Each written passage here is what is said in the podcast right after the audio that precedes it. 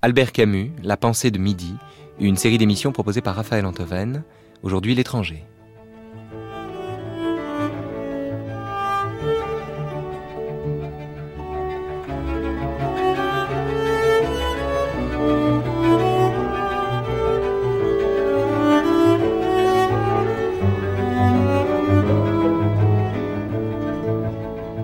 Aujourd'hui, maman est morte.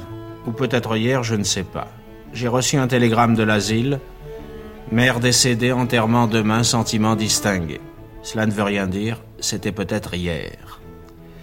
L'asile de vieillards est à Maringo, à 80 km d'Alger. Je prendrai l'autobus à deux heures et j'arriverai dans l'après-midi. Ainsi, je pourrai veiller et je rentrerai demain soir. J'ai demandé deux jours de congé à mon patron et il ne pouvait pas me les refuser avec une excuse pareille. Mais il n'avait pas l'air content. Je lui ai même dit ce n'est pas de ma faute. Il n'a pas répondu. Je pensais alors que je n'aurais pas dû lui dire cela. En somme, je n'avais pas à m'excuser. C'était plutôt à lui de me présenter ses condoléances. Mais il le fera sans doute après-demain quand il me verra en deuil. Pour le moment, c'est un peu comme si maman n'était pas morte. Après l'enterrement, au contraire, ce sera une affaire classée et tout aura revêtu une allure plus officielle.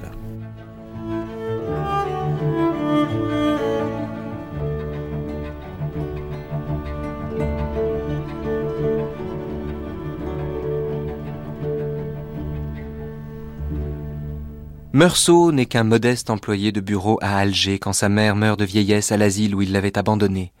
Après l'avoir inhumé sans larmes, sous un soleil atroce, il se rend à la plage et prend une maîtresse. Invité par un souteneur à passer un dimanche au bord de mer, dans le cabanon d'un ami, au terme d'un concours de circonstances où il n'avait rien fait de mal, Meursault tire à cinq reprises sur le corps déjà mort d'un homme qui le menaçait presque de son couteau. Si vous êtes au soleil à l'heure qu'il est, sachez qu'on s'apprête à vous raconter l'histoire d'un homme que la chaleur transforme en assassin. Au bout de onze mois d'instruction, le jeune homme est condamné à mort, sans être coupable, ni même avoir menti à ses accusateurs. Mais les condamnés à mort savent si bien le secret de la condition humaine que Meursault découvre entre quatre murs, en l'absence de Dieu, face à la guillotine, que l'amour n'a aucun besoin du divin et que Dieu d'ailleurs n'est bien souvent que haine et peur, et que la tendre indifférence du monde demande à mots couverts qu'on lui ouvre les bras. En d'autres termes, c'est l'histoire d'un type, sa mère meurt, mais lui ne pleure pas, rencontre une fille qui l'emmène dans son lit avant de tuer un homme et d'être condamné à mort, comme tout le monde, et c'est tout. C'est tout. Les plus grands livres ne sont pas les plus épais. L'étranger, ce chef-d'œuvre concis, raconte non seulement la méchanceté du quotidien, la douleur de vieillir, la violence et la douceur du soleil, le refus du mensonge et la folie de la justice des hommes, mais il donne aussi et surtout à entendre la voix profondément singulière, bizarre, étrange d'un personnage qui mêle un amour infini à une indifférence totale, un amour profond à une indifférence de façade d'un homme à qui ses semblables ne pardonnent pas, comme dit Camus, de n'avoir pas joué le jeu, car juger un homme chez Camus, c'est toujours un peu le comprendre de travers.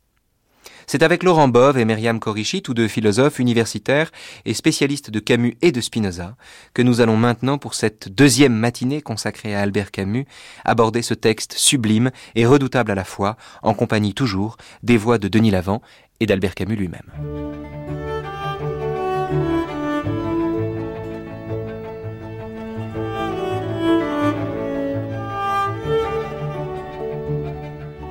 Aujourd'hui, maman est morte ou peut-être hier, je ne sais pas, j'ai reçu un télégramme de l'asile, mère décédée, enterrement demain, sentiment distingué, cela ne veut rien dire. C'était peut-être hier.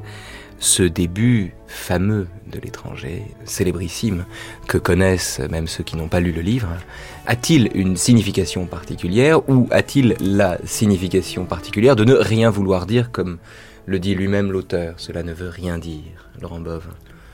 Je pense qu'il a une signification bien particulière que. Il tue sa mère au début, qu'est-ce que ça veut dire ça? Euh, Je crois que Meursault est extrêmement sensible au langage. Le texte de Camus est écrit pour l'étranger. Ce n'est pas le style de Camus en général. Phrase extrêmement courte. On peut dire, comme le dit Sartre dans l'explication, que c'est la première rencontre avec l'absurde dès les premières lignes ce que l'on peut dire aussi, c'est une rencontre, alors sur, je dirais sur le fond philosophique, c'est une rencontre avec déjà une conception du temps, une discontinuité radicale. Aujourd'hui, hier. Euh, oui, et des oppositions aussi radicales. Au, fond, c'est un début aussi très parménidien. Hein, euh, l'être est, le non-être n'est pas. Alors, Parménide, il faut préciser que Parménide, en l'occurrence, c'est l'Éléate, le premier des présocratiques, et celui dont on retient la phrase fameuse selon laquelle tout ce qui est est et tout ce qui n'existe pas n'existe pas. Aujourd'hui, le présent, maman, le présent, est morte, néant. On a euh, d'un coup euh, l'être est, le non-être n'est pas. Enfin, c'est-à-dire qu'on on part dans, euh, je pense, un socle philosophique extrêmement fort D'autre part aussi, euh, je, l'ai dit, une certaine conception du temps euh, qui va être celui d'une succession pure de présents, d'une discontinuité radicale. vous parliez des éléates, je pense que Camus a, une sensibilité lui, euh, extrêmement présocratique, hein, à l'évidence. Mais présocratique, non pas au sens où les présocratiques prépareraient Platon, c'est-à-dire une métaphysique, une transcendance. Non, les présocratiques, en l'occurrence, sont ceux qui, précisément, se passent de transcendance. Euh, que ce soit Parménide ou que ce soit Héraclite, d'ailleurs. Parménide étant celui pour qui tout ce qui est est, Héraclite étant celui pour qui tout devient d'une certaine manière. Mais on a opposé l'un et l'autre bien souvent, mais on peut tout à fait considérer également que les deux sont compatibles dans une même reconnaissance de l'être euh, indépendamment et hors toute transcendance. Oui, oui, je suis tout à fait d'accord avec cela. Myriam Korishi. Alors, justement, ça vaudrait le coup de revenir sur le référent de cela ne veut rien dire. Qu'est-ce qui ne veut rien dire? Il dit cela ne veut rien dire, ensuite il dit je ne sais pas. Non.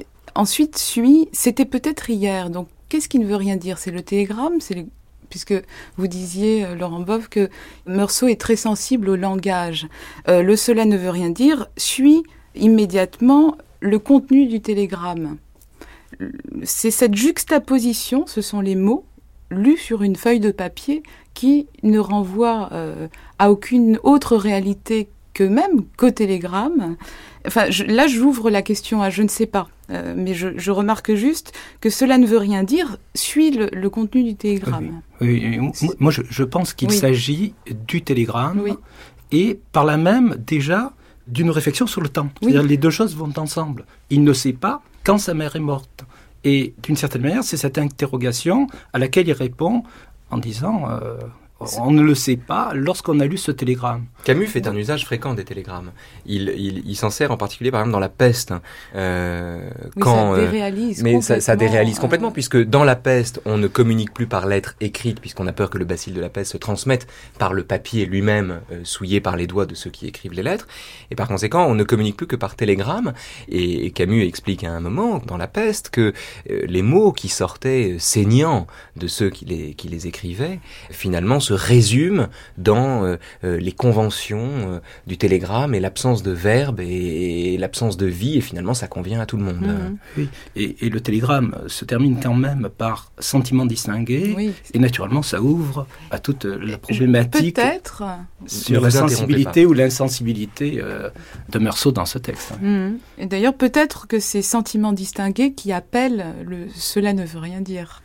C'est-à-dire que l'enchaînement est rendu encore plus euh, insignifiant, difficile à, renvoyer à son référent à cause du sentiment distingué. C'est-à-dire tout d'un coup qui s'exprime par là qui envoie ces sentiments distingués. Quand on reçoit une lettre euh, de l'administration fiscale, par exemple, que cette lettre vous menace ou qu'elle vous rende de l'argent ou qu'elle vous demande de remplir votre déclaration d'impôt, quel que soit le contenu de cette lettre, ça se termine souvent par veuillez croire monsieur à ma considération distinguée, sentiment distingué. L'expression même distingué, donc qui est censée vous distinguer, est une expression dont euh, tout le monde euh, sait bien qu'elle s'adresse à tout le monde précisément. Donc, sentiment distingué dit à la fois la distinction du destinataire et en même temps euh, le fait que finalement on ne s'adresse à personne.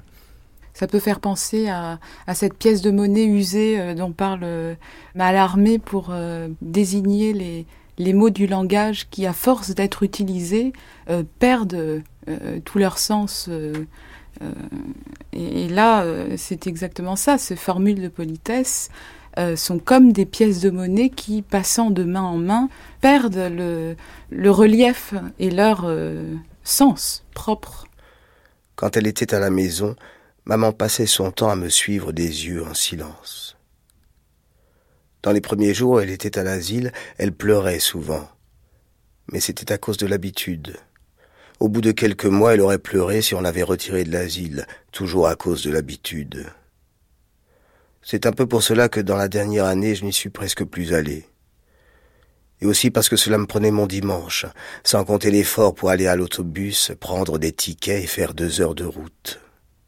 J'ai souvent eu l'impression, euh, parmi les philosophes, citons-en trois si vous voulez, parmi les philosophes sans père, Nietzsche, Sartre et Camus, qu'ils avaient spontanément, sans faire de la psychanalyse de café si vous voulez, mais qu'ils avaient spontanément une prédilection pour l'absurde ou pour le non-sens. Mais là, ce qui est quand même très étrange, c'est qu'il en passe par la mer pour arriver euh, d'une certaine façon à l'absurde. Laurent Boff, comment vous comprenez ça, cet absurde qui passe par la mort de la mer? C'est un absurde d'un genre particulier. Oui. Je, pense que derrière la mer, euh, il y a la question philosophique de l'immanence. Euh, le texte. C'est-à-dire du refus de la transcendance, du, refus, d'un au-delà. Du refus de la transcendance, du refus de l'au-delà et d'une certaine manière, donc, de l'absence du Père. Mais cette absence, et, c'est tout le trajet initiatique de Meursault, euh, elle n'est jamais effectivement, euh, du moins explicitement, ressentie comme absence. Et on va peut-être même de plus en plus radicalement supprimer l'absence. Vous voulez dire que plus la mère est morte, plus elle est présente? Je veux dire que plus euh, finalement la mère réelle de Meursault disparaît, plus il va découvrir que le silence de sa mère, dont il va beaucoup nous parler, dont Camus parle également dans euh, Le premier homme, le silence de sa mère, c'est le silence du réel lui-même.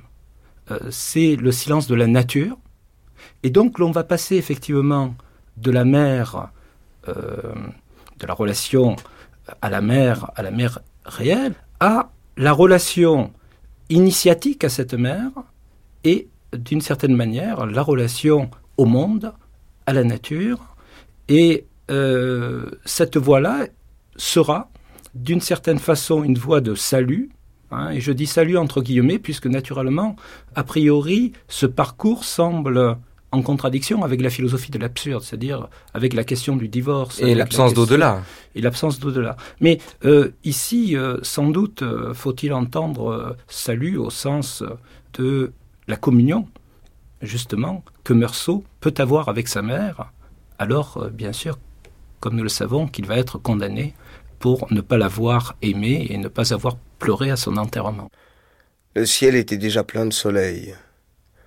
Il commençait à peser sur la terre et la chaleur augmentait rapidement. Je ne sais pas pourquoi nous avons attendu assez longtemps avant de nous mettre en marche. J'avais chaud sous mes vêtements sombres. Je regardais la campagne autour de moi, à travers les lignes de cyprès qui menaient aux collines près du ciel. Cette terre rousse et verte, ces maisons rares et bien dessinées, je comprenais maman. Le soir, dans ce pays, devait être comme une trêve mélancolique. Aujourd'hui, le soleil débordant qui faisait tressaillir le paysage le rendait inhumain et déprimant. Vous parliez d'indifférence tout à l'heure, Laurent Bove. Euh, est-ce que l'indifférence euh, n'est pas également, bien sûr, il y a l'indifférence de la nature, parce que la nature ne parle pas, quand bien même elle ferait des bruits, elle ne nous parle pas, elle ne nous transmet pas du sens puisque Camus est de ceux qui ne tiennent pas évidemment les coïncidences pour des signes, puisqu'il n'y a pas de transcendance, il n'y a pas d'au-delà. Néanmoins, l'indifférence dans l'étranger, c'est celle de Meursault. Meursault est parfaitement indifférent à la mort de sa mère, ou plus exactement, il donne le sentiment de l'être euh, au début. À un moment, euh, il dit bon bah j'ai pas été la voir, mais vous comprenez, euh, il parle de l'effort pour aller à l'autobus, prendre des tickets, faire deux heures de route. Enfin bon, il n'a pas le temps, euh, il a mieux à faire, euh, et, dès la première page d'ailleurs, euh, il lui tarde d'une certaine façon que sa, maman soit enterrée, puisqu'il dit après l'enterrement, ce sera une affaire classée, tout aura revêtu une allure plus officielle.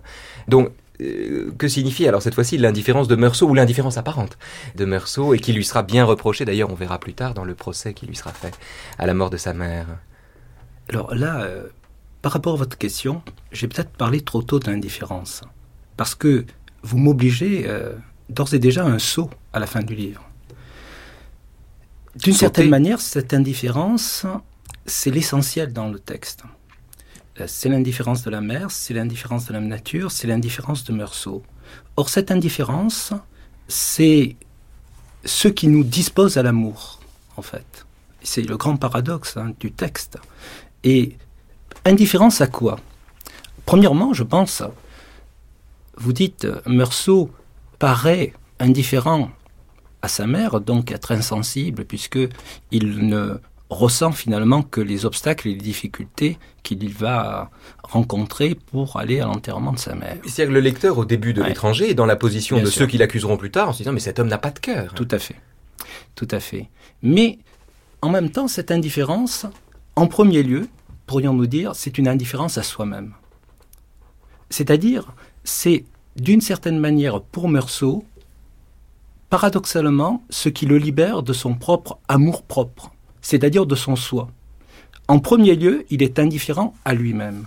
Alors, être indifférent à soi, tout à l'heure, euh, Myriam Korishi parlait de Pascal. Cette indifférence à soi, c'est celle, chez Pascal, de l'homme de la première nature.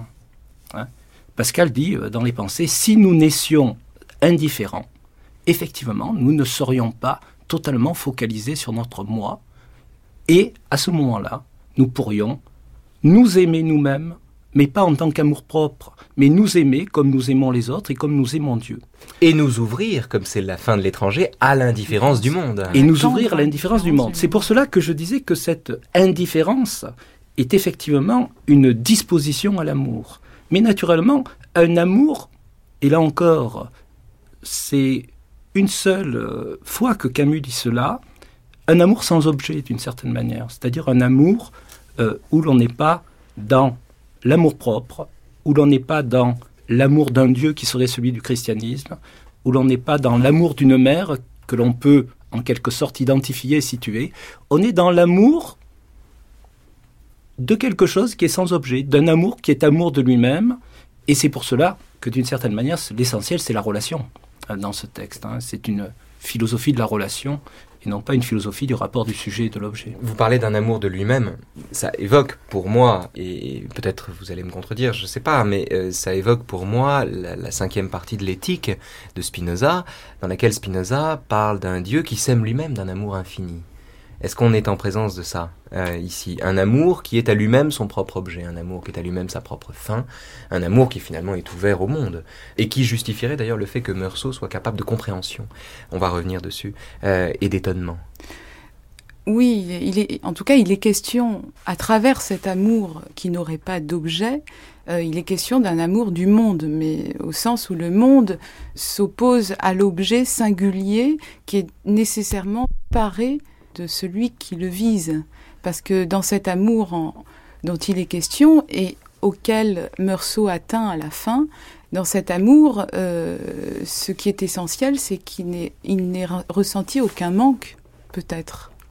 Et qu'il n'est pas question de désir, mais qu'il est question de désir au sens où on est toujours euh, taraudé par le manque de l'objet, euh, mais donc d'un amour, il est question d'un amour qui est plein, Alors, rappelons à cette occasion la double, l'ambivalence cette fois-ci du mot de désir. L'étymologie de désir, c'est vous qui parlez de désir, Marianne mais l'étymologie de désir, c'est l'étoile, c'est si douce. Et dès le préfixe dé signifie l'absence de l'étoile. Ce qu'on peut comprendre de deux façons.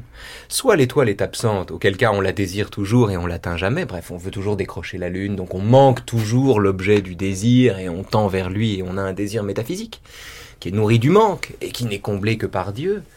Et ou bien on peut considérer le désir cette fois-ci sur la modalité de l'absence totale de l'étoile, c'est-à-dire qu'il n'y a plus d'étoile, on lève plus les yeux au ciel et le désir est plénitude plus que manque. Est-ce qu'on peut le comprendre comme ça, Laurent Bove? Oui, bien sûr.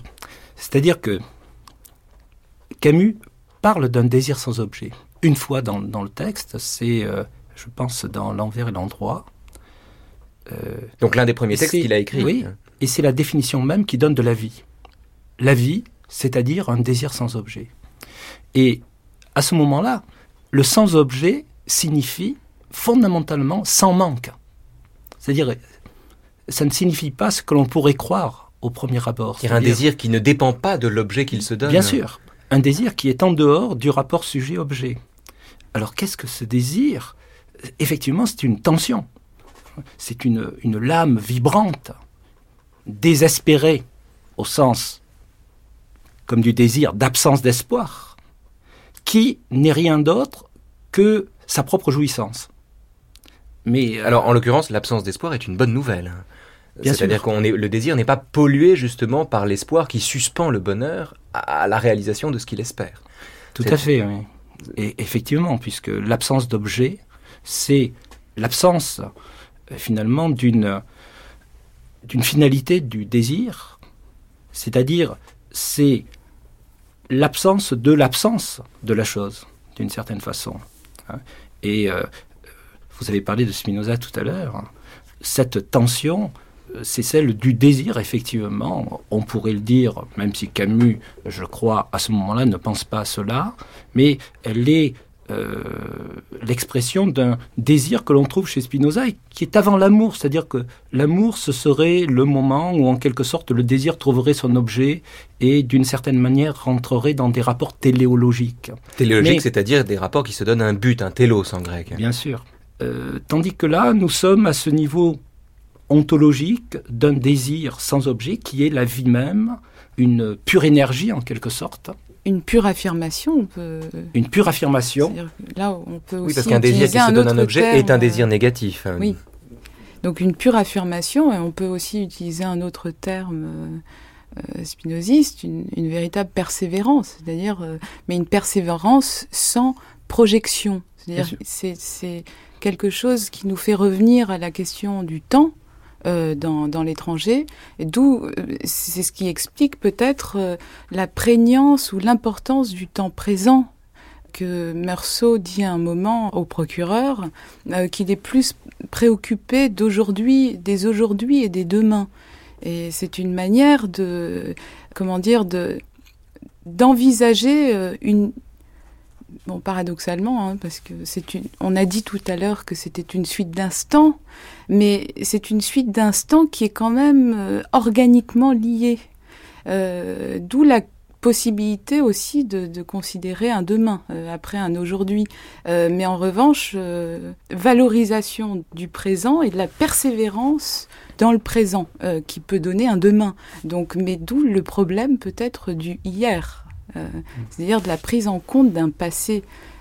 On a l'impression dans ce texte que le, passé fait plus problème que l'avenir finalement. Le, grand absent de ce texte, c'est le passé. L'avenir est comme résolu grâce au rapport au présent, alors que le passé, c'est vraiment une manière de, enfin, de s'attacher si fort au temps présent, c'est une manière de, de liquider le problème du passé, c'est-à-dire de la nostalgie. Euh, en même temps, dans le futur de cette conversation, on parlera du passé, puisque le passé revient en force au moment de la prison, euh, avec les souvenirs qui l'aident justement, comme il le dit lui-même, à tuer le temps. Je suis resté longtemps à regarder le ciel. Avec les tramways plus rares et la nuit déjà noire au-dessus des arbres et des lampes, le quartier s'est vidé insensiblement jusqu'à ce que le premier chat traverse lentement la rue, de nouveau déserte. J'ai pensé alors qu'il fallait dîner. J'avais un peu mal au cou d'être resté longtemps appuyé sur le dos de ma chaise. Je suis descendu acheter du pain et des pâtes. J'ai fait ma cuisine et j'ai mangé debout. J'ai voulu fumer une cigarette à la fenêtre, mais l'air avait fraîchi et j'ai eu un peu froid. J'ai fermé mes fenêtres et en revenant, j'ai vu dans la glace un bout de table où ma lampe à alcool voisinait avec des morceaux de pain. J'ai pensé que c'était toujours un dimanche de tirée, que maman était maintenant enterrée, que j'allais reprendre mon travail et que, somme toute, il n'y avait rien de changé.